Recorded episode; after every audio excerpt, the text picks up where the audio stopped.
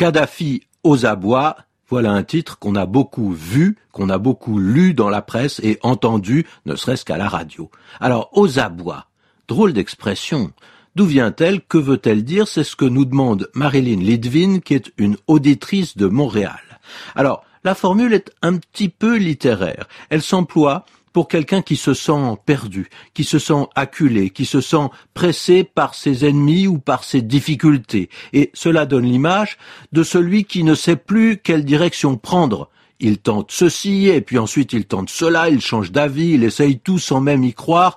Cela donne une impression de mouvements qui ne sont pas coordonnés, c'est-à-dire de mouvements qui partent un peu dans tous les sens, avec un genre d'affolement général.